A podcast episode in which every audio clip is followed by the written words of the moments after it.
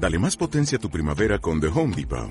Obtén una potencia similar a la de la gasolina para podar, recortar y soplar con el sistema OnePlus de 18 voltios de Ryobi desde solo 89 dólares. Potencia para podar un tercio de un acre con una carga. Potencia para recortar el césped que dura hasta dos horas. Y fuerza de soplado de 110 millas por hora. Todo con una batería intercambiable. Llévate el sistema inalámbrico OnePlus de 18 voltios de Ryobi. Solo en The Home Depot. Haces más. Logras más.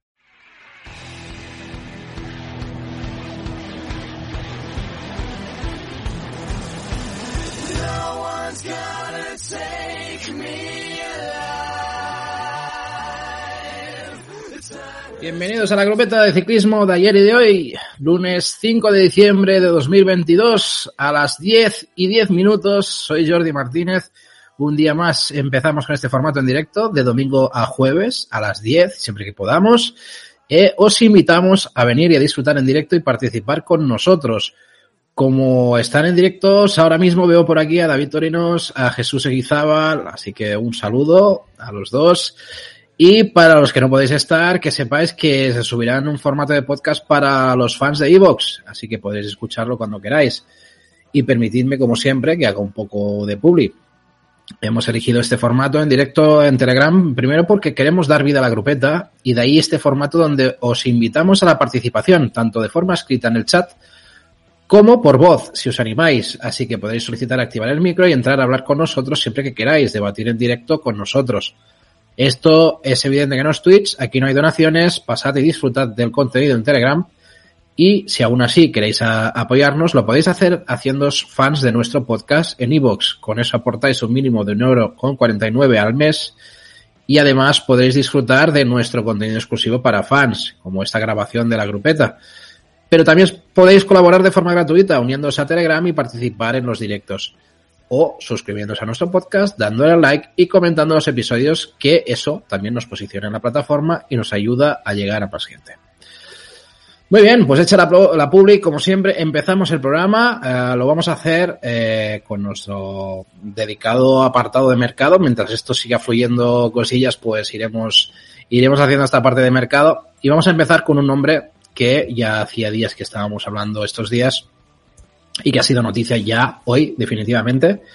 Eh, estamos hablando de, Ray, de Raymond Sickeldam, un hombre que se quedó colgado con el tema de B&B y que al final, pues ya lo decíamos el otro día, que iba a asistir en un stage, eh, digamos, de pruebas de, del Alpecin. También venía por las palabras de, de Jasper Philipsen de que necesitaban algún tipo de refuerzo de cara al equipo del de, treno del, de Sprinters y que, bueno, eso ya eh, se intuía eso, ¿no? David nos dice por aquí, buenas noches, buenas noches David. Eh, y se intuía eso, ¿no? Se intuía que, que Raymond Silkendam pues, pues podía encajar un poco en la, esa carta de los reyes que estaba haciendo Jasper Philipsen, ¿no? Así que nada, eh, ha sido hacer el stage y directamente ya han anunciado lo que es la contratación de un hombre que había sido muy, muy solicitado, muy solicitado. Como bien ha leído por ahí, eh, Jesús ya lo dijo el otro día, eh, que era un buen lanzador, ¿no? Y que le gustaba más que el propio Gaviria que ha fichado Movistar y que hubiese sido un buen fichaje para Movistar. La verdad es que sí, la verdad es que sí. Lo que pasa es que es lo que, es lo que os dije. Es un tío que estaba muy solicitado, y que en principio iba por el dinero, por, el, por lo que mueve el mundo, por la pasta, que se le iba a ofrecer B&B. Supongo que le ofrecieron un buen pastizal, igual que a Cavendish. Lo que pasa que ya sabéis que ese proyecto se ha ido al garete. Se ha ido al garete y la cosa ha quedado truncada. Al final, el más listo de la clase, el Alpecin, nuevamente ha fichado un tío de estos que queda colgado y, y aquí lo tenéis, un, un, un, buen, un buen lanzador para Jasper Philipsen y también para eh, Caden Groups, que es el fichaje del Alpecin, ¿no? Que también puede ser un buen complemento.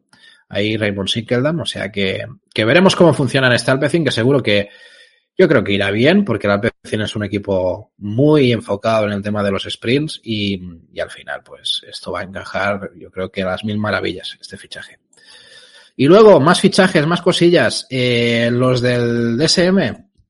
Los del DSM que además yo creo que viene con alguna cara que en este final de temporada había dado que hablar, ¿no? Que ese es el caso de Oscar Olney.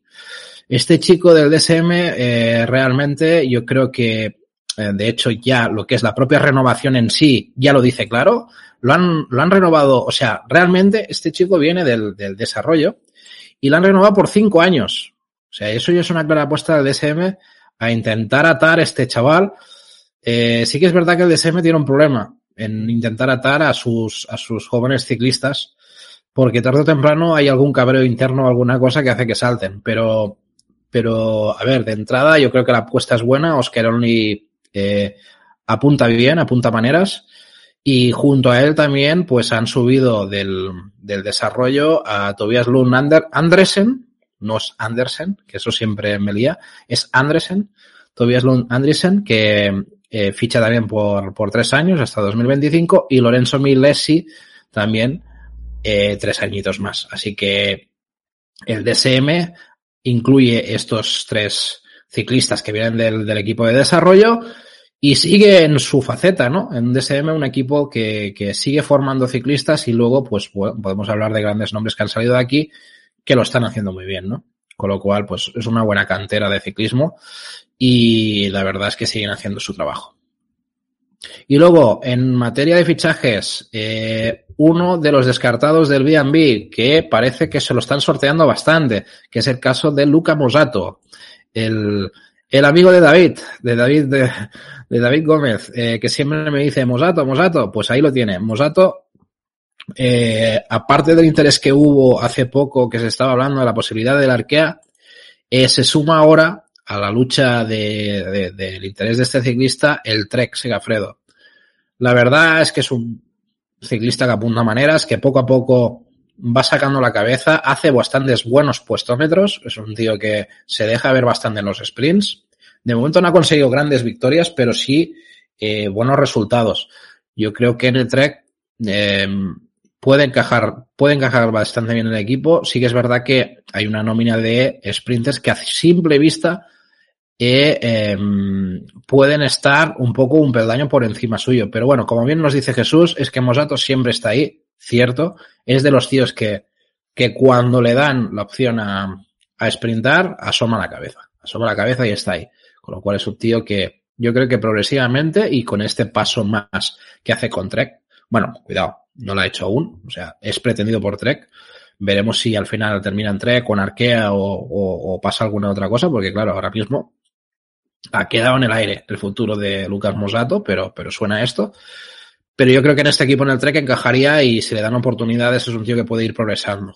Puede ir progresando y puede ser interesante, ¿no? De cara al futuro este, este chico.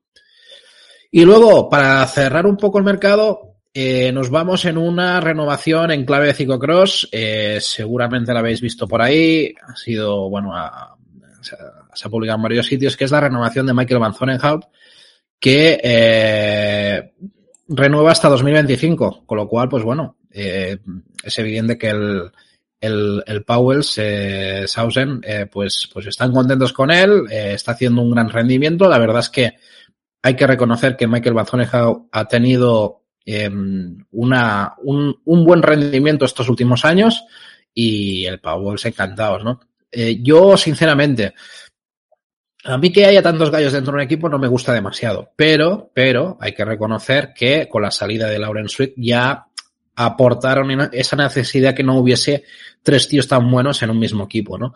Y no hubiese tantas tácticas de equipo y tantas historias. Yo creo que este año no hemos visto tantas tácticas de equipo primero porque Eli Servit quizás no ha estado tan, tan fuerte como se esperaba, por el tema de la lesión, de, de su situación de que le duele la espalda y tal. Eh, y quizás Michael Van Zunehout ha tenido que eh, sacar sus propias eh, situaciones él solito y ahí hemos podido ver también gran, buenos resultados, ¿no? yo a partir de aquí creo que Michael Van Zunehout puede, puede hacer un gran papel en los próximos años en el Power Saucer. Eh, así que, que nada, me parece una, una buena renovación y que, y que eso siga aportando al, a Ciclocross en general, pues, pues, pues otro tío ahí en la palestra, ¿no? Que, es interesante. Y poco más, un poco aquí la situación del mercado es la que es, eh, así que nos iremos a uno de los temas que os he querido traer hoy, eh, que ya os avanzo una cosilla. Eh, Es, no pretendo hacer un análisis del equipo, la noticia es sobre Lineos, un poco basada en un artículo que he visto de Velo News, donde se plantea un poco el análisis del equipo de cara a 2023, ¿vale? Y eh, no pretendo hacer un análisis porque ya sabéis que estamos haciendo los semanales de análisis de equipos y que entraremos en más profundidad cuando toque el, el Ineos. Entraremos en más profundidad del equipo, ciclista por ciclista y tal. Yo simplemente aquí os quiero hacer un pequeño avance, un pequeño avance de cosillas, ¿no? Que creo que son determinantes de cara hasta 2023, de un equipo que es evidente que ha ha apostado por, por una regeneración del equipo, ¿no? Eh, y sobre todo en clave futuro, ¿no? En clave futuro. Un equipo que venimos diciendo ya hace días que, que la apuesta es importante, que dentro de un equipo que estaba acostumbrado a ser muy dominante, digamos, en, en todas las facetas, digamos, de, de vueltas, pues, pues ahora parece que está construyendo algo distinto. Algo, algo que, que es como si reseteara de cero e intentara buscar un nuevo objetivo al equipo, ¿no? De entrada, David Braceford eh, dirige, digamos, un equipo centrado mm, básicamente en la re, rejuvenación, rejuvenación del, del equipo y, sobre todo, quiere ser ambicioso en nuevos esfuerzos, ¿no? Y aquí viene un poco la clave. Si nos, de, si nos centramos un poco cómo ha ido evolucionando el tema de Ineos este, esta temporada, ya hemos visto cosas. Ya hemos visto que Ineos, pues, por, desgracia, ha tenido la baja de, de Gambernal y eh, eso le ha provocado una situación eh, un poco pues delicada, ¿no? Complicada. Pero incluso así, Ineos ha salido al paso con Dylan Van Barle consiguiendo una Paris-Roubaix también ha conseguido que eh, Geraint Thomas se enfrente, eh, digamos, a los jóvenes del Tour de Francia, consiguiendo un podio. También ha conseguido que Richard Carapaz estu estuviera en el premio de la montaña de la Vuelta a España, consiguiendo tres victorias. Que, Tom Pitcock ganase en varios terrenos, ¿no? Que también saliese la marca Ineos en, en mountain bike, en, en varios sitios. Eh, y que fuera un poco esa digamos que no, no una temporada eh, habitual de Ineos, que son muy dominantes en las grandes vueltas y tal, sino un Ineos donde parecía que empezaba a abarcar otro tipo de recorridos. Y eso estamos hablando de los grandes nombres, entre comillas, del equipo.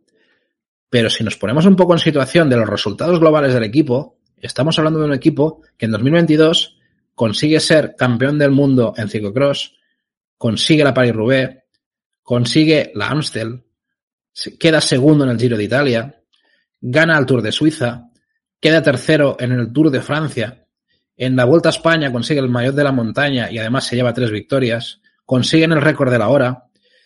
Vamos, que si tú lo hablas en sentido global del equipo dices, hostia, pues el equipo no está nada mal. Encima un equipo que podemos decir que eh, ha tenido un una buena temporada, ¿no? Ha conseguido además ser el cuarto eh, mejor equipo en victorias. Y no solo eso, sino también eh, terminar tercero en la clasificación por equipos en la UCI. Con lo cual, el cómputo global de Ineos, el que, e, ese equipo que estamos diciendo, hostia, no sé si se podrán adaptar eh, a no ser los dominantes de las grandes vueltas y si son patrocinadores va, va a ser malo. Tú lo miras a cómputo global y dices, hostia, pues no está nada mal lo que han hecho esta gente. Aparte de que todos los chicos lo que se han dejado ver, ¿no? Y, y además es lo que dice Jesús, eh, ha luchado por el primer puesto este equipo. Ha sido, ha sido de los mejores equipos de la temporada a nivel cómputo global. Con lo cual, es una temporada de transición, seguirá siendo una otra temporada de transición y además eh, parte con unas sensaciones muy buenas. Y esa es la sensación que te deja este Ineos.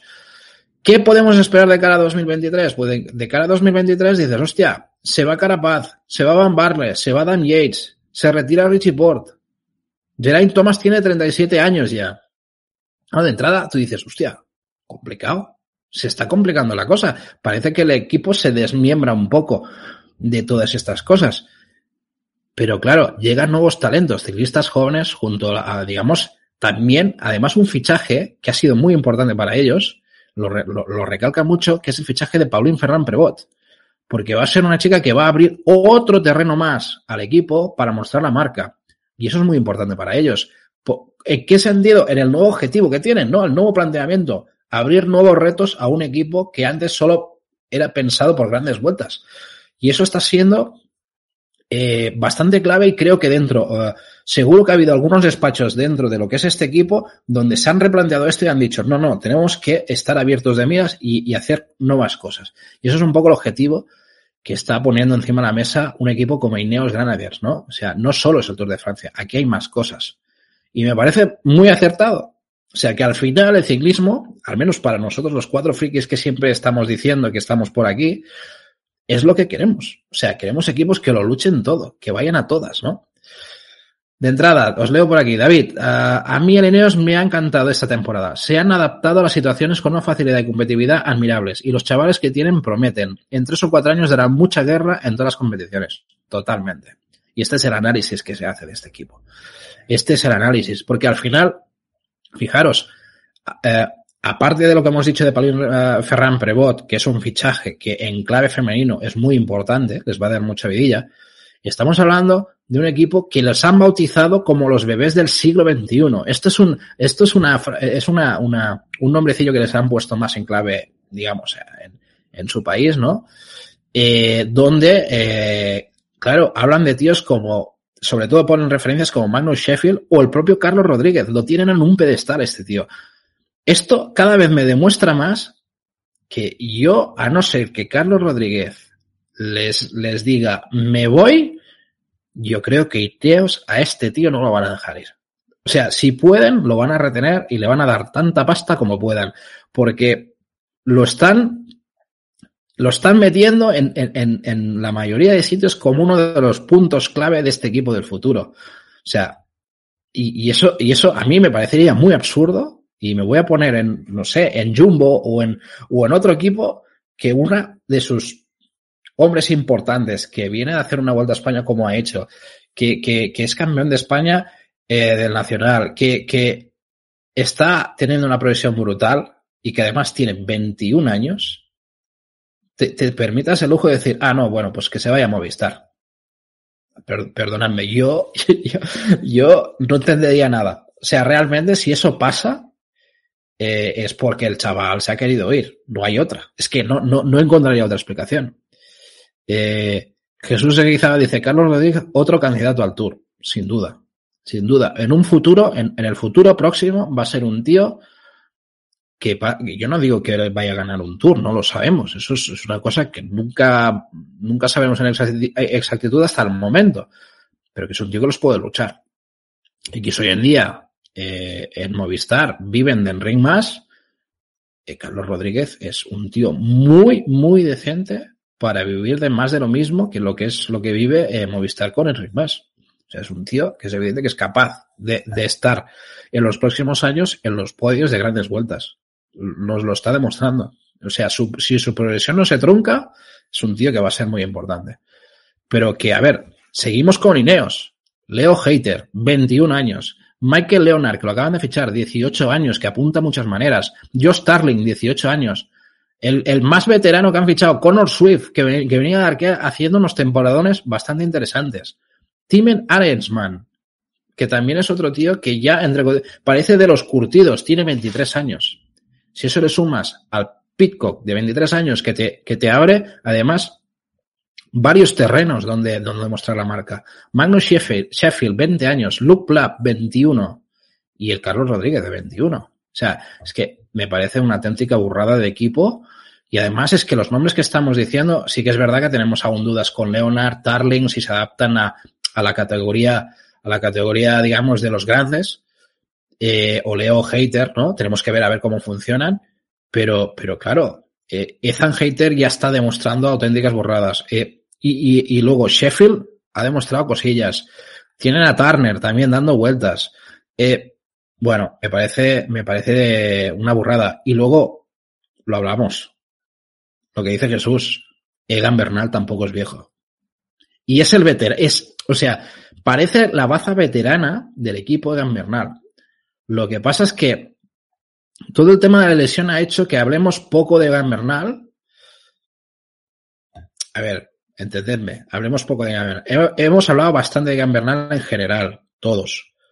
Pero es evidente que no hemos hablado tanto como si estuviera eh, 100% físicamente. Es un tío que lo tenemos ahí, sí, sí, y que, como bien nos recuerda muchas veces Jesús, en este tour va a haber cinco, unos cuatro o cinco tíos luchando el Tour de Francia. Y Egan Bernal tiene que ser uno de ellos, no hay ninguna duda. Y es evidente que si gira Carlos Rodríguez un, una cosa así, no tendría ningún sentido. O sea, Carlos Rodríguez hay que darle progresión, hay que darle progresión.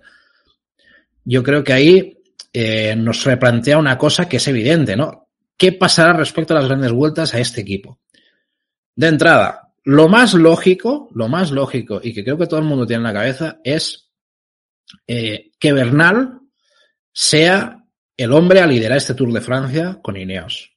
Es la apuesta bastante clara o evidente. Veremos a ver su recuperación, cómo está, pero la apuesta tiene que ser esa. Ellos creo que cada vez lo, están citando más como el hombre Tour ¿vale? Y se van sabiendo cosillas, como por ejemplo que Thomas, Geraint Thomas, ya está diciendo abiertamente que va a ir al Giro de Italia, o sea que la opción sería ir al Giro de Italia, y eso cada vez te da más pistas de que Egan está bien, porque si no, eh, no se mojaría Ineos a decir que Geraint Thomas se va al Giro de Italia. ¿Quién mandas al Tour? ¿Mandas a Carlos Rodríguez? ¿Mandas a Ethan Hater en no sé a qué? Eh, a inmolarse quizás una gran vuelta y, y, que la primera sea un Tour de Francia, lo veo complicado. Yo creo que Zanheiter también necesitaría una prueba un poco más asequible para, para sus posibilidades. Con lo cual, eh, yo creo que eso nos está dando cada vez más pistas que Bernal está bien. La posibilidad de que en Thomas se pueda enfrentar a Renko Benepool. Interesante. Veremos, veremos a ver qué pasa. Y luego, la vuelta. ¿Qué pasa con la vuelta, no? Pues ellos ya dicen, y, hablan de una cosa que es muy interesante, que es la progresión sobre todo del equipo de jóvenes, que eh, quieren que sigan progresando sin obsesionarse con los resultados. Y hay un comentario de Mateo Tosato, del director de Deportivo, que dice, tenemos a todo el equipo trabajando para ayudar a estos muchachos. Son el futuro del equipo. Y habla clarísimamente de que ve un 8 del Tour hay un 8 de la Vuelta a España muy joven. Y es uno de los objetivos que tienen en este equipo. Con lo cual, es un poco la situación que os decía. Creo que la Vuelta a España este año podría servir un poco de, de catapulta de hombres como Carlos Rodríguez. Y si miramos un poco el 8 que llevaron ya la Vuelta a España este año, ya te dice pistas aparte de Richard Carapaz y Dylan Van que se ha ido, estaban Theo Gegenhardt, Ethan Hayter, Luke Plapp, Carlos Rodríguez, Pavel Sivakov y Ben Turner.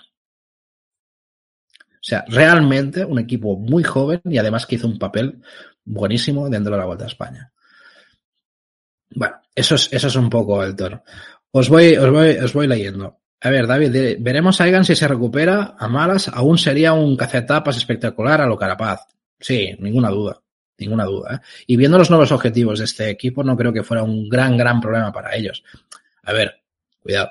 También es verdad que Gamernal, su sueldo tiene que tener. Su sueldo tiene que tener, y eso quieras o no, sí que puede generar cierta presión de decir, hombre, tú vales para que nos ofrezcas algo más allá que ser un cazatapas, ¿no? Puede ser una de las cosas que presiona un poco la situación pero sí que es verdad que sigue siendo joven y que viendo de dónde viene con el tema de la lesión, deberían de tener un poco también de paciencia con él, ¿no?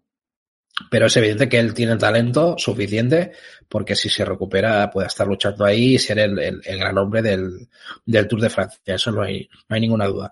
Si no, como etapas, seguro, seguro que sería un, un, un gran ciclista eh, sea, para Ineos para, o para otro equipo como ha hecho, como ha hecho Carapaz, eh, cuidado. es que al final el mundo no es solo Ineos. Al final es eso. Jesús, eh, pero es Movistar, eh, pero es Movistar está muy empeñado en contratar a Carlos Rodríguez y lo hará, y hará lo imposible. Sí, sí, sí. Ya, yo también, yo también quiero un Ferrari, pero, pero igual no me puedo permitir un Ferrari si, si el dueño de un Ferrari me lo quiere regalar, pues igual sí que lo puedo tener, pero incluso así, eso tiene un mantenimiento. No sé, es un símil estúpido, ¿eh? lo que acabo de decir, pero, pero al final, Carlos Rodríguez yo creo que es uno de los tíos destinados a hacer un gran papel en los próximos años. Quizás su humildad o lo buen chaval que parece que es haga posible ese fichaje con Movistar. No lo discuto, ¿eh? O sea, yo, yo sigo insistiendo. No creo que Movistar vaya a hacer lo que las mil y una para. O sea, no creo que sea Movistar quien consiga el fichaje de Carlos Rodríguez, ni que Ineos sea el que consiga retener a Carlos Rodríguez. Yo creo que todo parte de que Carlos Rodríguez decida qué quiere hacer. Yo creo que esa es la clave. ¿eh? O sea, al final, ni unos ni otros creo que tienen el poder concreto. Uno lo tiene más fácil que el otro, ya os lo digo. Ineos pone pasta encima de la mesa y si Carlos Rodríguez es humano, eh, verá mucha más pasta que lo que le va a ofrecer Movistar. Eso yo no, a mí no me cabe ninguna duda, ¿eh? O sea, eso es lo que hay.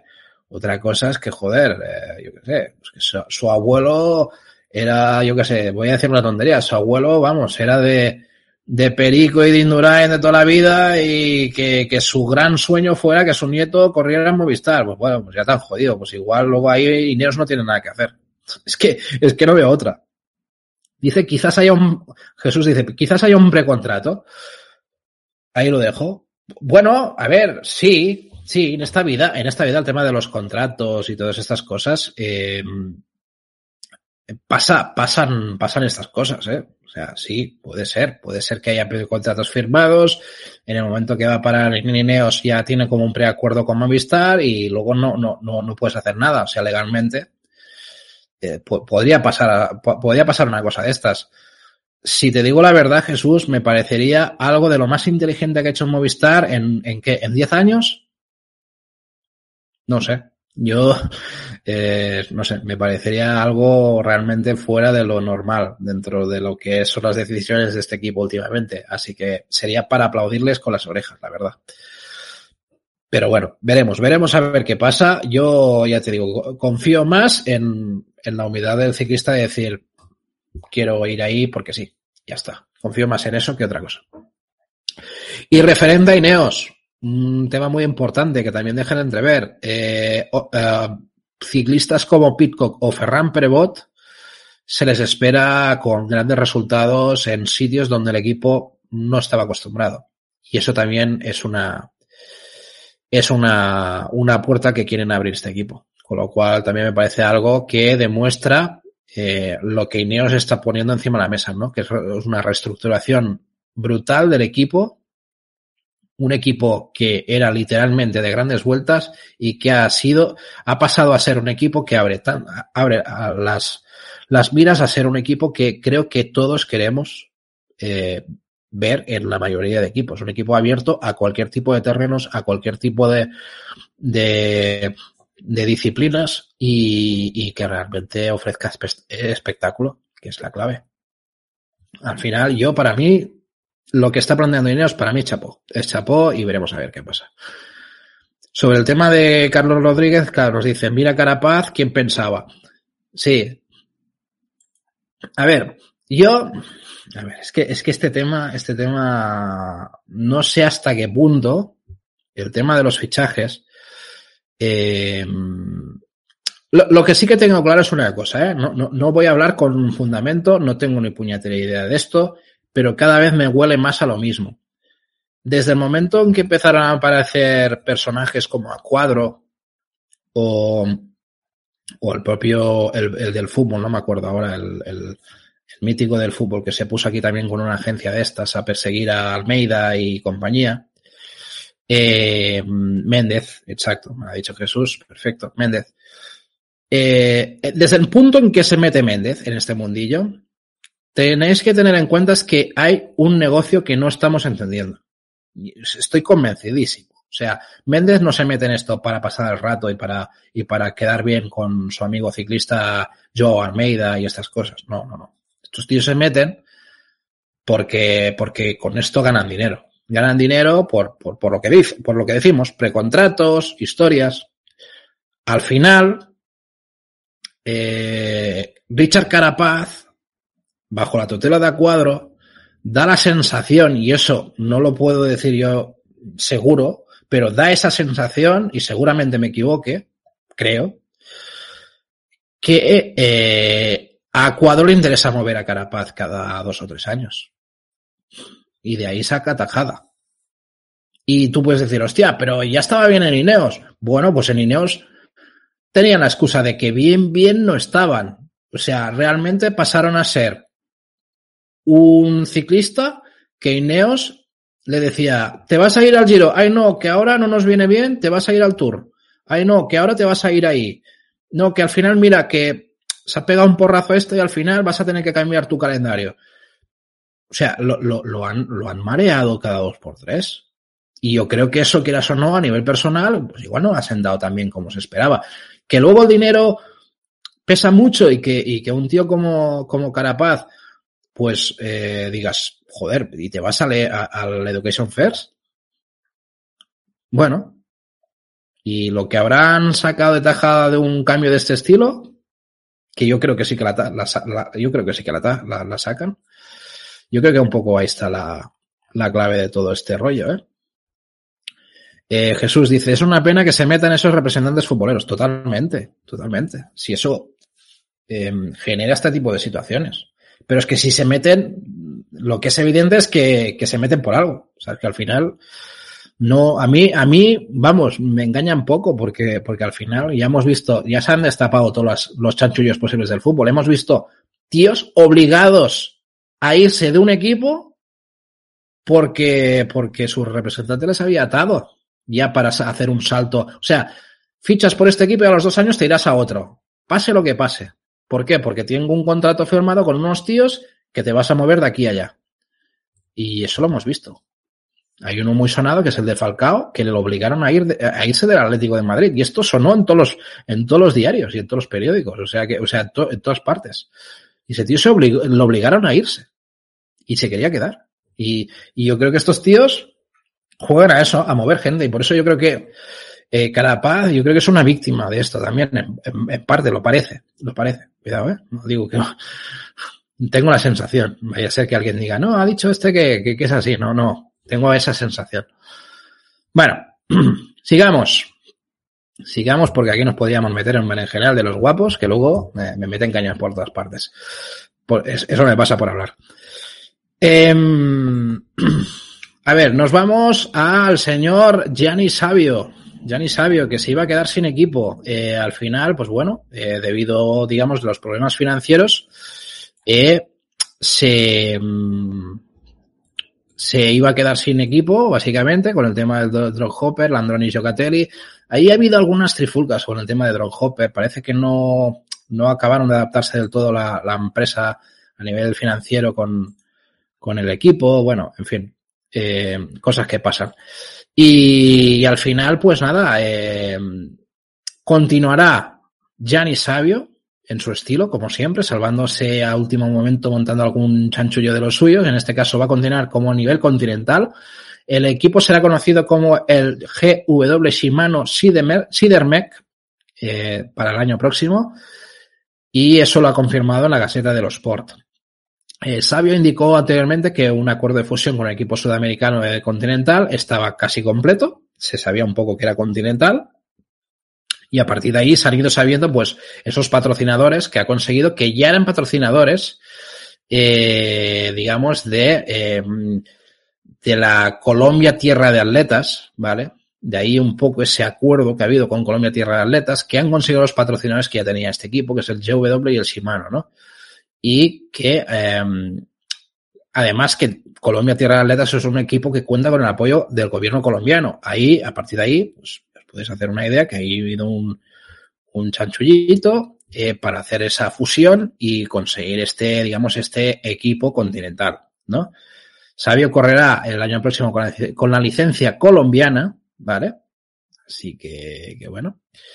Eh, y eh, en principio uh, suenan algunos nombres de los cuales, pues bueno, nos dice Jesús, me llama la atención que Santiago Umba no está. Bueno, igual Santiago Umba es pretendido por algún equipo, veremos, veremos a ver si recala aquí, ¿no? Repescado de su de sabio, ¿no? O es que está pretendido por algún equipo para cerrar alguna plantilla. No me extrañaría, porque a ver, Santiago Umba sí que es verdad que ha quedado un poco ahí en, en terreno de nadie, pero pero venía haciendo una progresión muy buena y seguramente haciendo un empujón con algún equipito seguiría, seguiría progresando bastante. La verdad es que pinta bastante bien. De entrada, eh, del equipo ahí suenan nombres como Jonathan Restrepo, Didier, Didier Merchant o Brandon Alejandro Rojas, ¿no? Que podrían estar en este equipo de 2023. ¿Qué nos dice Sabio sobre el equipo? Nos dice que la intención es volver al nivel profesional en 2024 a través de un año de transición a nivel continental y con proyectos, proyecto de ciclistas jóvenes y prometedores. Esa es la idea. De entrada es una formación que se compone principalmente de jóvenes talentos colombianos.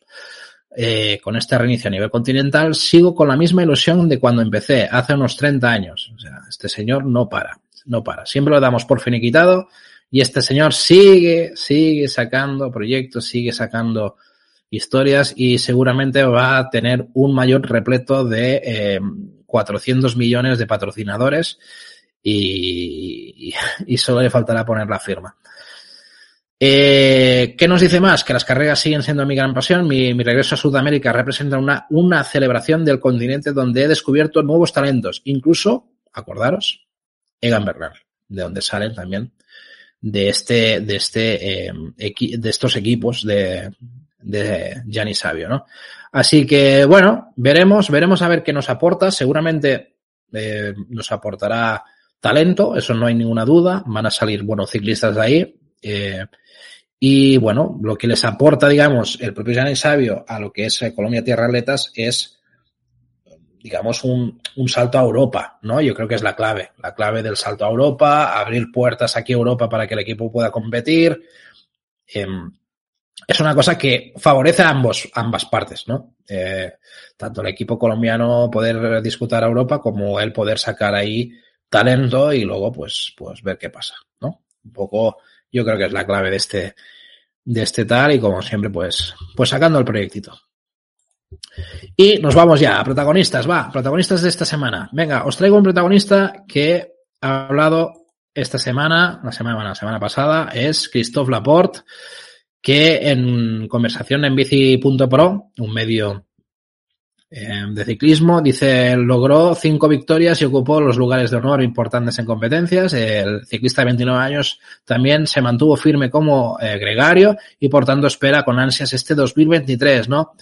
En su primer año en Jumbo se ha convertido en un ciclista a tener en cuenta, básicamente en las carreras de, de bueno, de sprints, eh, algunas uh, de cotas y adoquines, ¿no? Que han sido sus principales bazas.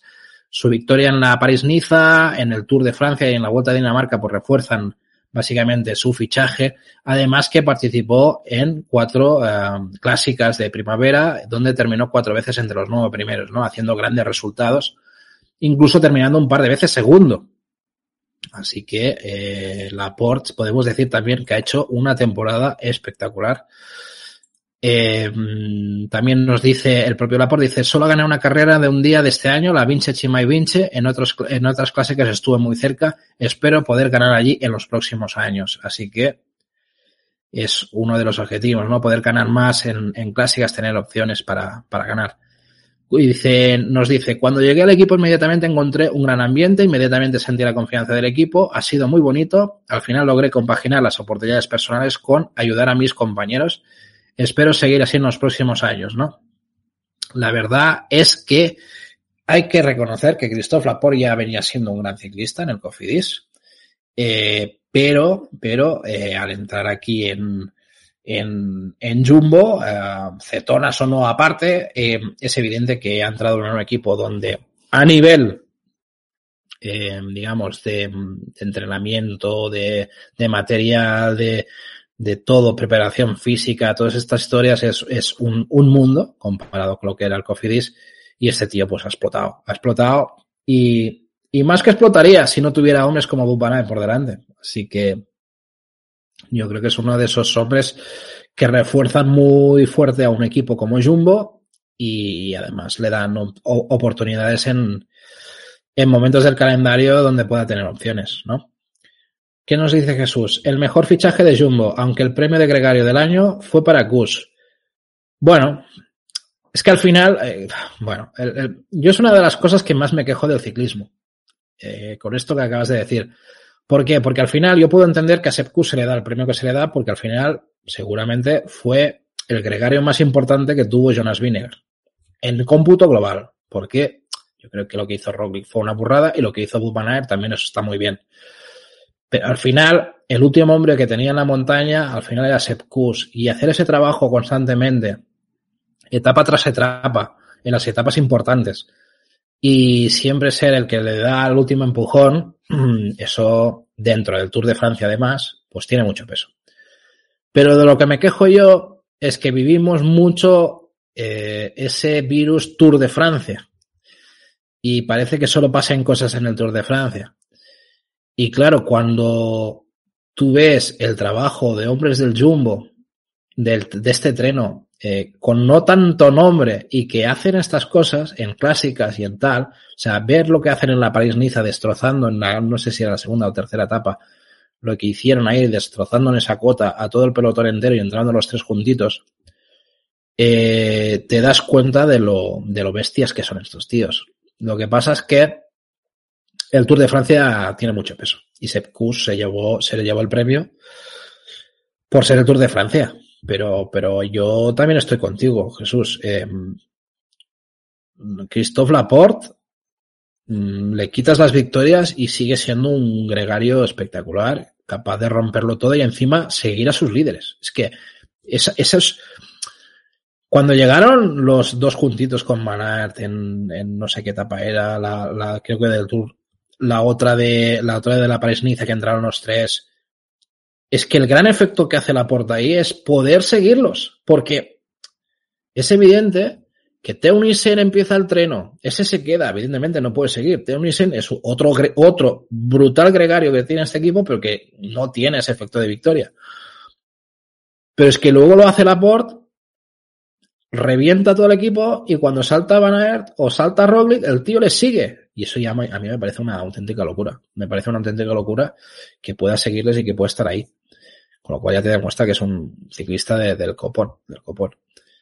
Aunque el mejor gregario de lejos es Bud Van. Claro. eh, sí, sí, sí. Lo que pasa es que también es verdad una cosa, ¿eh? Una cosa es ser gregario un día y otra cosa es dedicarte a ser gregario. Y eso es lo que demostró Sepp Kuss. De hecho, ya lo dijo que él había intentado ser líder de este equipo hace un par de años, apostando por ser liderato de la Vuelta a España, y se le atragantó el tema. Y eh, decidió, eh, digamos, enfocarse en el rol de gregario puro para este equipo y, ayudar a sus compañeros a ganar, ¿no? Y eso tiene mucho mérito. Porque es un sacrificio tan bestia para Sepp Kuss que el hacerlo le, dignifica. Le dignifica y además hace que sus, sus eh, compañeros sean mejores. Con lo cual es algo que yo creo que se la valora mucho a Sepkus. Y seguramente incluso económicamente. Porque yo creo que Sepkus podrá llegar a cobrar más de Jumbo siendo el gregario que es que el intento de líder que intentaba ser. Porque creo que en ese camino seguramente Sepkus hubiese saltado del equipo. Y en cambio, siendo el gregario que es, yo creo que va a terminar su trayectoria en Jumbo y cobrando mucha pasta. Es, es, la sensación que tengo, porque es, porque es vital para el equipo, el Tour de Francia Sepkus. Eh, nos dice Jesús, se la entregantó porque no vino Roglic, que no iba a venir.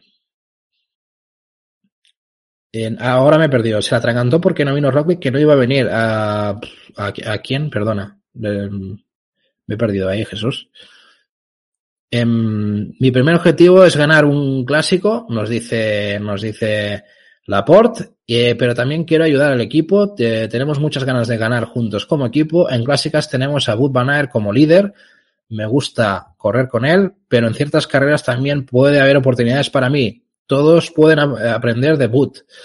Es muy fuerte físicamente, pero creo que su mentalidad es su gran fortaleza. O sea, deja, dejando también palabras eh, muy interesantes y muy importantes eh, de cara al equipo. Y a ver, recordad, este año eh, Dylan Van Barley, eh, Wilco Kellerman, en, en, fin, una serie de cosas. Porque vino Roglic a la vuelta e iba a ser líder CUS, pero eso... Ah, hace dos años, dices. Porque vino Roglic y no iba a venir. No, no, no, no, no, no. Jesús, acuérdate, eh, intentó ya liderar la Vuelta a Cataluña y le salió fatal. Intentó liderar alguna vuelta más, le salió fatal. Y luego ya de cara a la Vuelta a España, bueno, seguramente el objetivo inicialmente hubiese sido Sepp Kuss, Vino Roglic, pero yo creo que al equipo ya, ya le hacía dudar Sepp de cara al liderato de la Vuelta a España. ¿eh? Creo que ya no lo tenían demasiado claro. O sea, ya venía de, de varios fallos, y creo que en la Echulia también estuvo. Ya vino de varios fallos que no, no acababan de convencer. ¿eh? Y yo eh, pude ver una entrevista, porque Secus es un tío muy accesible, lo digo en general por muchos podcasts que les gusta mucho hacer entrevistas a ciclistas. Eh, es un tío muy accesible, muy accesible, y le gusta mucho hacer entrevistas y tal. Y yo escucho una entrevista de los chicos de Apeo Deport que la han traído ya un par de veces, y que es en catalán. Y el tío se atreve incluso en catalán, bueno, porque tiene una novia que es de aquí. Y alguna, o sea, como mínimo se atreve a escucharlo, hablarlo quizás no tanto, pero para escucharlo sí que lo, lo entiende. Y, y el tío vino a decir eso, ¿no? Lo que os decía, que lo había intentado y él mismo se dio cuenta que no, que no lo veía, o sea, le pudo también la presión que se genera ser líder. O sea, lo que vino a decir Sepkus es que él tiró atrás esa, esa de esto porque le, le, generó cierta presión que no le gustó y que se sentía mucho más cómodo con el papel de gregario actualmente. Y eso para mí es clave, yo creo, que en el fondo es uno mismo el que tiene que tomar esa decisión. Y creo, y creo en el fondo que es acertada. Es acertada. Porque si tú no te ves, tú mismo ya no te ves, y te, te crea una ansiedad eh, hacer ese rol, o sea, te sientes demasiado responsable al resto de los siete tíos que te acompañan, eh, quiere decir que mejor no vayas por ese camino porque te puedes pegar una santa leche de cuidado. Al final, liderar un equipo sea en el deporte que sea, eh, tienes que estar preparado. Tienes que estar preparado y por eso hay tan poca gente que sea tan buena. En el fondo, en los deportes siempre hay tíos concretos que son muy buenos y esos tíos están preparados para esto. Están hechos para eso. Ya, aparte de lo físicamente, buenos que sean, eh, talento que tengan, el liderazgo es algo que, que es una, otra de las piezas clave de, de, bueno, del éxito en el deporte, que es así. Y luego, otro, otro de los hombres eh, protagonistas eh, de este equipo, y perdonadme que me enrolle, eh, que siempre os meto unos rollos que, que baja la tapa y espero que como mínimo se entretengan un poco. Eh, pero bueno, siempre me meto aquí unos rollazos que flipas. Jenek Stibar. Jenek Stibar que, que ha saltado la norma, bueno, que han, han confirmado que seguramente de cara a lo que es el 27 de diciembre, va a volver a Hausen Solder en la Super Prestige en, en, en el ciclocross a finales de este mes y que su intención, pues nada, es eh, abrir, eh, digamos, este año. Eh, bueno, ya hizo algunos, ya, ya hizo algunos cross este año. Estuvo en varias carreras al, al inicio, ¿no? Eh, estuvo en el Kermis Cross de Ardoí, donde fue un décimo, un décimo primero. En la Copa del Mundo de Tabor fue eh, décimo séptimo y en Nights eh, Van der Burden fue décimo segundo. Ahí paró, ha tenido ese momento de parón y va a volver ya en el Housden Solder de 27 de diciembre. Le preguntaron, ¿no? ¿Qué iba a hacer este año? ¿Cómo iba a ir la cosa? Eh, bueno, perdón, me he dejado un par de participaciones que fueron en territorio eh, checoslovaco y donde eh, hizo un segundo puesto y un primer puesto en, en perdón, en tierras eslovacas. Eh, así que bueno, en, digamos que en otras, en otras carreras de ciclocross ha tenido pues ese segundo puesto y ese primer puesto, pero lo que es ya en territorio belga, pues no consiguió meterse entre el top 10, al menos en ninguna de las carreras que estuvo, ¿no? Claro, preguntado sobre el tema del mundial, ¿qué va a hacer? ¿Qué va a pasar? ¿No? Eh, es evidente que si se ha metido en el ciclocross es para, para tener algún objetivo dentro de, de, lo que es esto, más allá de eh, coger forma de cara a lo que son las clásicas de primavera, eh, que seguramente va a disputar, yo creo que posiblemente como líder del equipo del Bike Exchange, ¿no? Que es, que es uh, acordaros que ha fichado este año para el Bike Exchange. Eh, sobre el Mundial, ¿qué dijo? Que actualmente sigue planeando su próxima, digamos, eh, programa, aún no, no está del todo confirmado.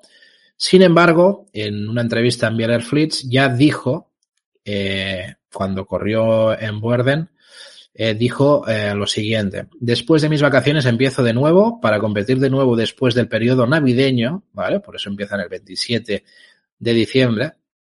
O sea, se va a saltar las carreras donde Bud Van Aert y, y Van der Poel ya nos han, nos han avisado que va a haber rock and roll del bueno ahí. Eh, se va a saltar eso, parece que no va, va a intentar evitar un poco el enfrentamiento directo. Y luego dice, también me gustaría competir en el nuevo año, decidiré a mediados de enero, o sea, a mediados de enero, eh, si disputa el Mundial o no. Esa es su idea. Supongo que en función de cómo se vea, verá si lo disputa o no. Eh, realmente dice que tiene que trabajar su técnica de entrenamiento, o sea, tiene que trabajar su técnica en los entrenamientos y que ahora mismo está un poco lejos del nivel deseado. Con lo cual, está siendo realista, Mm, yo creo que se le puede aportar a, bueno, al menos como mínimo partir de la base que no, no puede ir sobrado. Eh, han pasado los años, hay nuevos, nuevos chicos en el, en el terreno y que, y que se tiene que preparar muy bien, ¿no? A ver si puede, puede meterse en la lucha como, pues, como ha conseguido Marian Boss en, en el femenino y, y a ver, a ver, a ver qué pasa. Veremos. Y luego, Albert, un par de noticias rápidas, que si no, esto siempre me meto aquí unos jaleos que no veas. Eh, una de rápida, la Omnat News, Head Newsblad, perdón que me atraganto, eh, va a seguir con el final en INOF hasta 2025. Eso va a mantener ese final del Mur de Jägersbergen, el Kappelmur y, y el Bosberg, con lo cual, pues bueno, mantenemos ese, ese final, digamos, eh, de los últimos kilómetros y eh, se disputará el 25 de febrero, ¿vale? Con lo cual, una, la clásica mantendrá 207 kilómetros para los hombres y 132 para las mujeres.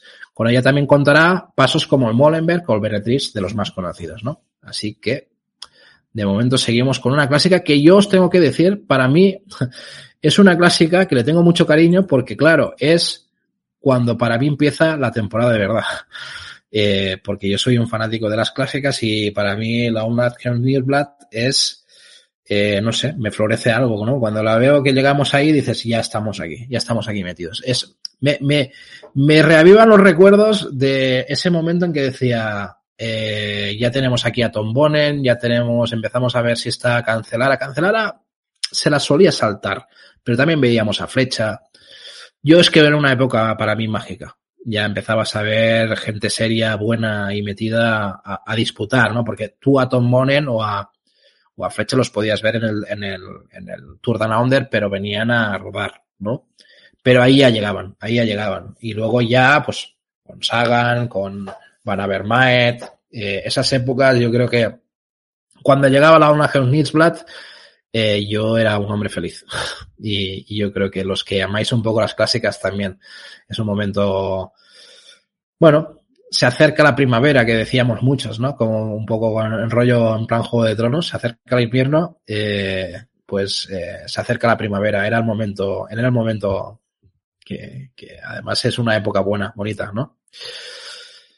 Y luego otra carrera que sabemos más cosillas, que me parece bastante interesante, que es el tema de la Challenge, de la Challenge de Mallorca, que hay noticias eh, yo creo que importantes y que este año por fin vamos a tener televisión. Vol volverá a tener televisión, yo creo que desde después de bastantes años. Eh, se hizo una presentación de la Challenge bueno, con autoridades y patrocinadores y básicamente una de las cosas más importantes que se confirmó es eso, que va a ser televisada. Así que tras un, más de una década sin señal, fijaros, eh, eh, David nos dice que hasta ahí llego, hasta mañana. Pues nada, un saludo David, muchas gracias de estar por aquí. Eh, se va a disputar, digamos, esta eh, 32 segunda Challenge Ciclista de Mallorca. Y eh, sí, Jesús nos dice, nos pregunta, ¿sí? ¿Televisión? sí, sí, tal cual. Y se va a disputar del 25, del 25 al 29 de enero, con lo cual empezaremos la temporada por fin con una Challenge de Mallorca que podremos ver, ¿vale? Así lo ha anunciado Manuel Hernández, director del Unisport Consulting, empresa organizadora de la prueba. Dice que además también se ha anunciado la renovación del acuerdo con Gardens Hotels, Luxcom, de la Challenge y la Challenge Ciclista de Mallorca, por lo cual la, el que la cadena hotelera seguirá siendo patrocinador principal durante estos próximos tres años El tema del hotel, el tema de la cadena hotelera, eh, tiene guasa porque en el fondo, claro, la Challenge Mallorca al final no dejan de ser eh, cuatro o cinco clásicas unidas en un, en una, como una especie de vuelta. O sea, no hay un, no hay una general. Cada, cada día se disputa como una, como una carrera aparte, ¿no? Como una clásica, una semiclásica aparte, ¿no? Y, y, eso hace que equipos se presenten pues con formaciones de, de 12, 13 ciclistas, ¿no? Que vienen a probar los distintos terrenos y al final, claro, lo de, la, lo de los hoteles viene de puta madre porque es un momento donde albergan una cantidad enorme de, de, de bueno, de ciclistas, de, de, mecánicos, de tal, o sea que eso es casi ya una fiesta donde se reúnen ahí a, a empezar la temporada, ¿no? Así que nada, eh, esa renovación, digamos, del, de la parte hotelera, de la Gardens Hotel, también les viene de, de, perlas para la carrera. ¿Y qué nos hablan de la retransmisión? Pues que va a ser en directo por televisión, es posible gracias al acuerdo entre las instituciones y la, y apuesta por la Challenge Ciclista Mallorca como evento estratégico de la promoción turística de la isla. ¿Vale? Un poco la idea es esta. De esta manera, Eurosport y Televisión Española a través del canal Teledeporte ofrecerán a los seguidores de todo el mundo la señal en vivo de última hora y media. O sea, una hora, la última hora y media de cada una de las cinco pruebas. Así que, y eso será realizado por la producción de Medialuso. Así que nada, emitirán en directo el desenlace de los cinco trofeos. Hora y media tendremos de, carrera cada día. En concreto, los horarios de retransmisión de los finales de cada jornada serían de entre las 3 y las 4 y media en los trofeos que se disputarán del 25, 26 y 27 y 28 de enero, mientras que la última prueba se emitiría también en directo el domingo 29 entre la 1 y media y las 3. Esa se eh, termina antes. ¿Vale? Con lo cual, pues nada, eh, para mí es evidente que es una buena noticia. Eh, y aquí os lo quería dejar, ¿no? Que empezaremos por fin con una Challenge Mallorca que podremos ver. Eh, de, al final lo que dicen que están encantados de poder anunciar lo de la retransmisión y muy agradecidos al Consejo de Mallorca, al Gobierno y, y, bueno, por, porque sin su aportación pues la apuesta no se podría hacer de estas carreras, ¿no? Eh, así que nada, ya dijimos también que este tipo de retransmisiones al final, si os fijáis, necesitan de muchas colaboraciones, ¿no? Como el Consejo de Mallorca, el Gobierno, porque al final es lo que decimos, llevar la producción de, estas carreras, lo hemos hablado estos días, eh, al final es eh, lo pagan los organizadores. Y, el hecho de que se haga en Eurosport o en Teledeporte mmm, no se saca el dinero que igual nos pensaríamos, ¿no? O sea que al final es, creo que es casi un favor que se evita por ahí y que al final dependen más de, que haya ayudas de poder llevar a la retransmisión que no el hecho simplemente de que se emita por televisión. Así que bueno, queda un poco ahí. Eso yo creo que habría para un gran debate y gente más experta hablando del tema para, para que confirmasen todos estos temas. Pero vamos, que, nadie, que va por ahí, que no es como, como otros deportes donde que parece que vender eso en la tele da mucha pasta al organizador y no, no, eso no va por ahí. Así que queda por aquí la cosa. Y nada, eh, nos acercamos y al final, nos acercamos al final y al final siempre, pues bueno, me, me gusta hacer algunas referencias a cosas que, que, hemos visto siempre que puedo, que tengo tiempo. Y hoy, eh, además, me la, me la, ha dejado por aquí David, es eh, uno de los vídeos que ha sacado, eh, digamos, Quick Step, ¿no? Sobre el, no es el Mago Pop, que nos está saliendo un anuncio, así que no es esto es básicamente eh, un vídeo pues que es la despedida de Cavendish con honores, ¿no? De, de, lo que es el INEO del, del Quick Step, donde han hecho un vídeo que creo que os puede interesar. Está, os dejaré el enlace en la descripción, un vídeo del canal de YouTube de Quick Step. Por cierto, un canal de YouTube que suelen sacar vídeos bastante interesantes, bastante interesantes, que que llevan contenido durante todo el año. Eh, si no sois mucho, uh, muy seguidores de, de, lo que son canales de YouTube y tal, os recomiendo que sigáis algunos de los equipos de ciclismo porque eh, generan contenido bastante interesante. Nosotros en, el, los semanales hemos traído a veces eh, vídeos del, del, del, equipo Ken Pharma o de equipos así. Y, y, la verdad es que valen la pena, ¿no? Movistar también saca bastantes eh, con el, con el, el chico este, el Pablo Orderiza, que está haciendo un gran trabajo también dentro del equipo. yo creo que vale la pena. Y en este caso, pues han sacado un vídeo bastante interesante, que no solo han sacado este, cuidado, eh, que eh, el de Cavendish lo sacaron el otro día y luego también han sacado como una entrevista o, o mini documental, entre comillas, de Zenek Stibar, ¿no? Donde también se despide un poco del equipo y lo que ha supuesto este equipo para él. Yo creo que también es un, un vídeo interesante, así que lo tenéis aquí, os lo quería dejar que, que lo tuvierais en cuenta y si lo queréis dar, echar un vistazo, pues, pues os lo dejaré en la descripción.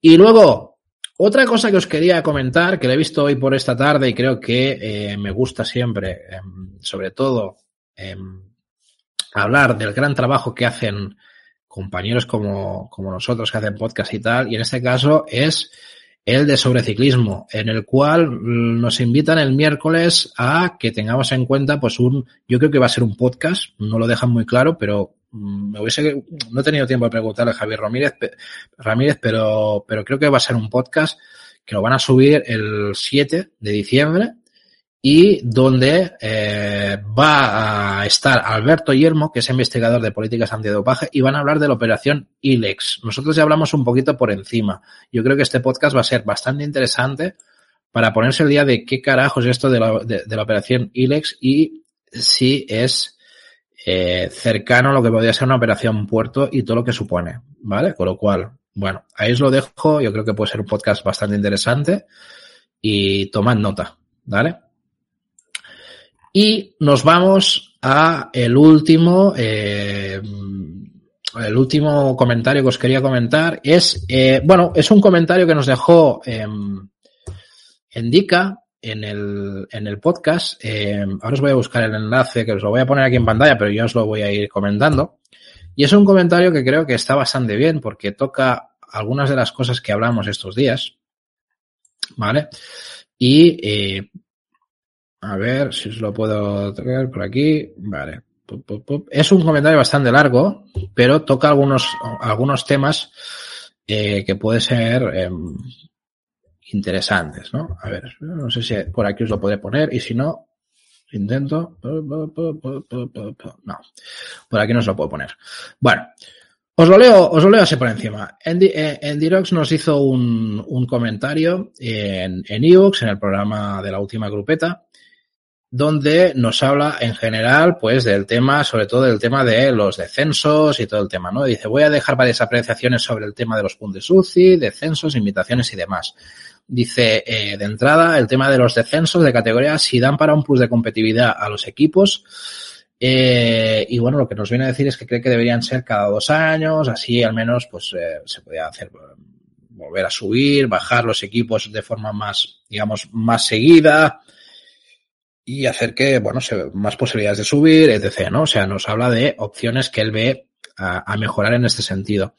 También nos habla de, del tema de las puntuaciones, del tema de las grandes vueltas y los monumentos, que lo veo un problema, ¿no? Depende de lo que se haga con el tema de los puntos, porque se está hablando de eh, aumentar los puntos de grandes vueltas y monumentos, y claro, eso podría llegar a ser un problema eh, de cara a que los World Teams tendrían mucha ventaja respecto a los Pro Teams.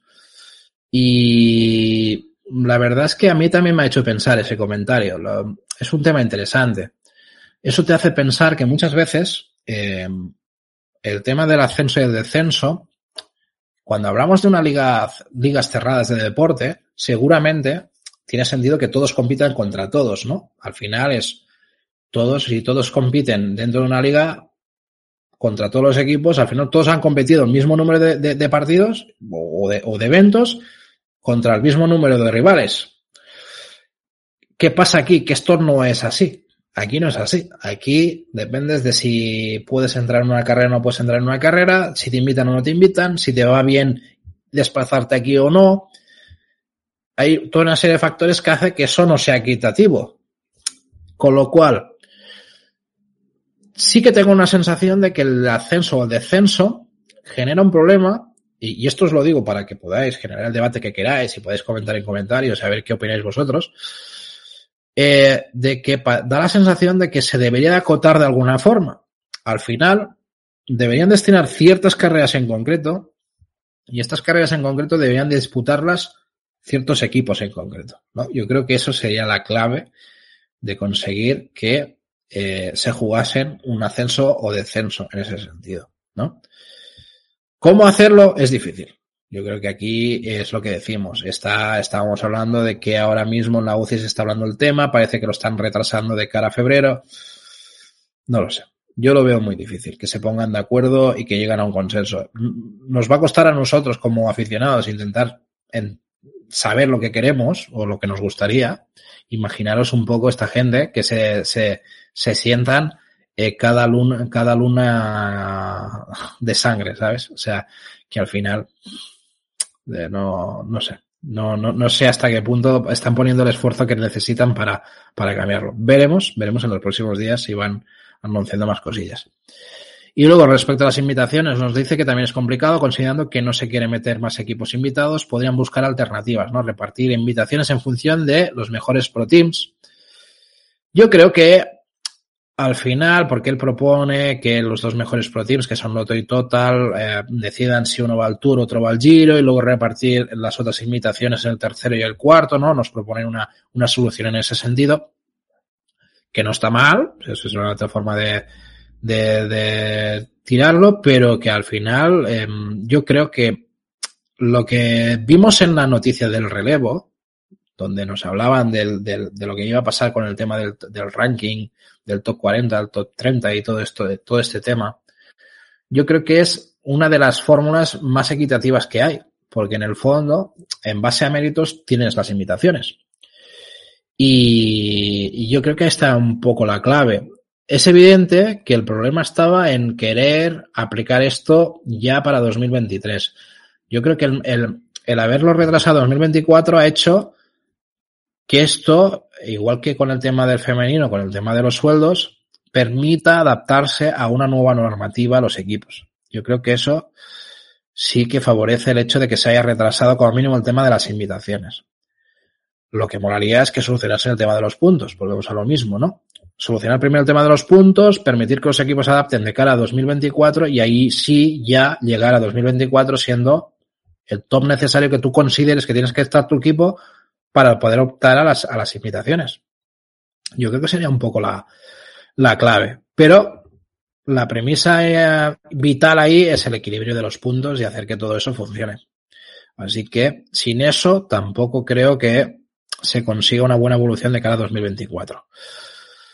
Y luego nos viene diciendo, dice, ahora una pregunta para que debatáis. Dice Jordi, pues si te faltan temas esta semana. a ver, ya te digo yo que, el problema, el problema no son los temas, sino lo que me enrollo yo, porque mira, una hora con, cuatro temas que hemos hablado, imagínate, me enrollo con una persiana. Eh, nos dice, si el, BNB, si el no saca al final equipo, las invitaciones del Tour, si no cambian normas, van a tener que ser de equipos de otros países. En, en lógica, Loto, Israel, y tendrían ventaja respecto a otros. Vale, a ver, este tema. Este tema yo he intentado un poco hacer el ejercicio eh, que os voy a intentar mostrar a los que estáis por aquí. Veo que está David, que está Jesús. Eh, he intentado hacer el ejercicio un poco de situación de lo que tenemos ahora mismo, ¿no? Y claro, a nivel de invitaciones, eh, lo que es el Loto y el, y el Total Energies van a tener la invitación directa a lo que son las World Tour, con lo cual son los primeros que tienen opción a decir, pues yo quiero ir al Tour o quiero ir a la, al Giro o quiero ir a la Vuelta. ¿Qué pasa si renuncian? Mm, veremos, veremos si esa plaza la va a optar otro equipo o se va a quedar ahí o lo, lógico es que optará otro equipo.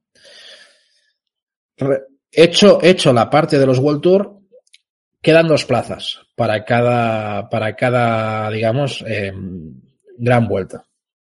Si analizamos lo que es Francia, nos damos cuenta que si el B&B no prospera y se queda sin equipo, eh, al final el Total Energies ya tendrá su plaza por acceso directo. Y esas dos plazas a repartir, no habrá francés a quien repartirlas. A partir de ahí, eh, es evidente que el Tour de Francia es el que lo tiene más fácil para decir, pues los que tengan el mérito más interesante se pueden llevar a esto. ¿A qué me lleva esto? A que, claro, eh, Endica nos decía, podría ser que el hecho de hacer la grande part en el Tour de Francia daría la posibilidad a que el Tour de Francia invitara al Euskaltel. Yo entiendo la pregunta y me parecía algo que sería un buen guiño de cara al ciclismo vasco y que Euskaltel optase a una de esas plazas y que podía ser algo que incluso llegasen a quedar bien. Pero no lo ve, no, es que es que el Euskaltel no, no, es que no lo veo, no lo veo claro, porque de entrada ya el propio Indica nos dice es que a mí lo que todavía me, no, no, me da buena espina, no, que la mitad de la plantilla no esté renovada o cerrada, ¿no? Precisamente, es que parece que es de los Pro Teams, uno de los equipos que aún no ha completado del todo su trabajo. Tiene 10 ciclistas en plantilla, eh, le queda por renovar a hombres como Ariste, Azurmendi, Ballarín, eh, Bou, Cuadrado, Irizar, Iturria, Gonson Martín, Antonio Jesús Soto.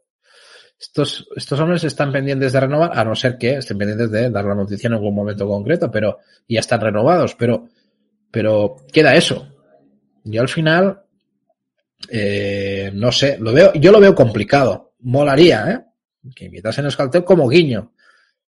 Pero, como bien nos está avanzando ya por aquí Jesús y David, al final dice Jesús, dice, será 1, 1X, creo yo. Yo también creo que por méritos 1X debería estar ahí y sobre todo por el hecho que lo dejaron fuera el año pasado en todas y se lo merecían. Y luego, y aparte que tiene tíos ahí, Tobias Johansen eh, es un buen elemento para llevarlo al tour. O sea, Incluso la carrera le interesa llevar a ese tío. Yo creo, ¿eh? Creo. Porque les va a ofrecer espectáculo ese tío ahí. Y luego David eh, nos dice, Israel y Uno X parece lo más lógico. Claro, es que esa es otra. El hecho de que esté Israel y el hecho de que Israel, no sé si os habéis dado, os habéis enterado un poco de lo que hay a una trifulca, porque hay una noticia que no, a ver, os la quería traer porque sé que David es un gran fan de. me va a pegar. Sé que es un gran fan de, de Chris Froome y se la quería traer y la quería traer aquí, pero me he encontrado con un periódico de estos de pago y no, no he podido. Tenía que pagar para, para, leer la, la, la, de este y solo por, por Chris Froome no lo voy a hacer, David, lo siento. No voy a pagar para Chris Froome. Eh, a estas alturas no. En otra época igual sí, pero a estas alturas no. Eh, pero en esa noticia eh, dejaban entrever una cosa que a mí me, me crea cierto re, re, o sea, rechazo, vamos a decirlo así. Siguen sus 13, el director del equipo de Israel, que el sistema de puntos de descensos no, eh, no estaba bien siguen sus 13 de que no estaba bien informado y siguen sus 13 de que los va a denunciar como sigan para adelante con el tema. Y eso ya me parece ya la guinda del pastel de todo el percal este. Porque si ese tío, que además es un tío peligroso, ahora no me sale el nombre, el de Israel, pero es uno de los hombres importantes, eh, tira para adelante esto, ojo, eh, que la pueden liar gorda. Y si la lían gorda y, bueno, no sé, es que me parece Adams, eso, Adams. Eh, si esta gente tira adelante esto y la lían gorda, no sé qué va a pasar, no sé qué va a pasar. Quizás la forma de acallarles, como bien ha apuntado David, sería eh, invitar a Israel al Tour de Francia y llevar al señor Chris Froome al Tour de Francia. Esa sería, yo creo, una forma de decir, guárdate la denuncia donde te quepa, que tranquilo, que no la vas a tener que usar. Ya te, ya te haremos el favor. Eso yo creo que puede ser la, la forma de evitar, de evitarse el problema en la UCI. Así que eh, estas cosas eh, no sé si las acertaré, pero, pero creo que, que tendrían bastante sentido que fuesen así. Nos dice eh, David, dicen, dicen que Adams y los organizadores del tour tienen muy buena relación y solo por eso ya tienen algo ganado. Es que, es que, es que es eso. Además, Adams es un tío de que dentro de, lo que es la UCI o de, dentro de lo que es el mundillo ciclismo, es un tío muy importante. Silvan, Silvan Adams, ¿no? Creo que es. Silvan Adams. Eh, es un tío muy importante. Un tío muy importante y yo creo que el tour puede ir por ahí. 1X, 1X Israel. Y 1X sería por, por, por, porque se lo merecen y les tocaría. Luego, ¿qué pasaría? Y ya por cerrar, ¿qué pasaría con los italianos? Pues bueno, italiano realmente tienes el Eola Cometo con 20 contratos, el, el, lo que es el Bardiani con 26 contratos y luego pues, está el, Cor, el Corrate que están haciendo un buen trabajo y están cogiendo varios ciclistas. Yo creo que el Corrate la, intención sería intentarlo probar, a ver qué pasa, pero de entrada los italianos lo más lógico sería el Eolo Cometa y el Bardiani. Serían que, los que se colarían aquí. Y luego, a nivel de España, pues ahí va a haber la gran trifulca, que son los dos, los dos que van a tener que, que invitar, ¿no? Pues volveremos a ver qué pasa con Burgos, Caja Rural, eh, Ken Pharma y Euskaltel. Mucha gente da por hecho que de entrada el Burgos se va a quedar fuera. Sería lo lógico. Pero no lo sé, no lo sé, no lo tengo claro. Veremos a ver qué pasa. Eh, hasta, hasta el final no lo sabremos. Y, y a ver, a ver qué pasa. Si también dan por hecho mucha gente que estará el el Pharma, no sé. Es que al final Caja Rural tiene mucho peso. El Escaltel es el que hace dudar por eso de los contratos que les faltan ahí, pero bueno, mm, también creo que hay gente de pesos alrededor. Miquelanda, por ejemplo, es un nombre de peso que tienen ahí.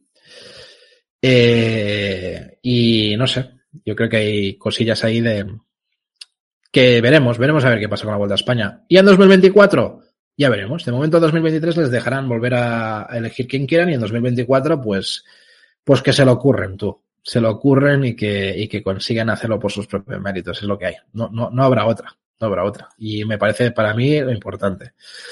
Eh, Jesús nos dice, no te olvides de comentar que el Tour de la Provence desaparece. Cierto, cierto, cierto. Eh, lo he visto hoy de pasada. Al final, ya con tantas noticias, a veces se me pasa y llega un punto que ya, ya ni algunas eh, no los puedo ni meter aquí de, de, porque tengo mil cosas, pero sí, lo he visto por ahí que puede ser, de, desaparece el Tour de la Provence, una lástima. Eh, lo que pasa que, bueno, dentro del, eh, dentro de lo que es el repertorio de, de, del calendario francés tampoco van a sufrir demasiado. Saben mal por la carrera. Dice David que problemas con la mujer de Alaphilippe, creo. Joder. ¿En qué sentido, David? Vamos a dejarlo ahí. Vamos a correr otro video, pero no, no. Como jefa, como jefa, ya, ya lo, ya lo pillo. Pero, pero que estaba en la organización. Vale, vale.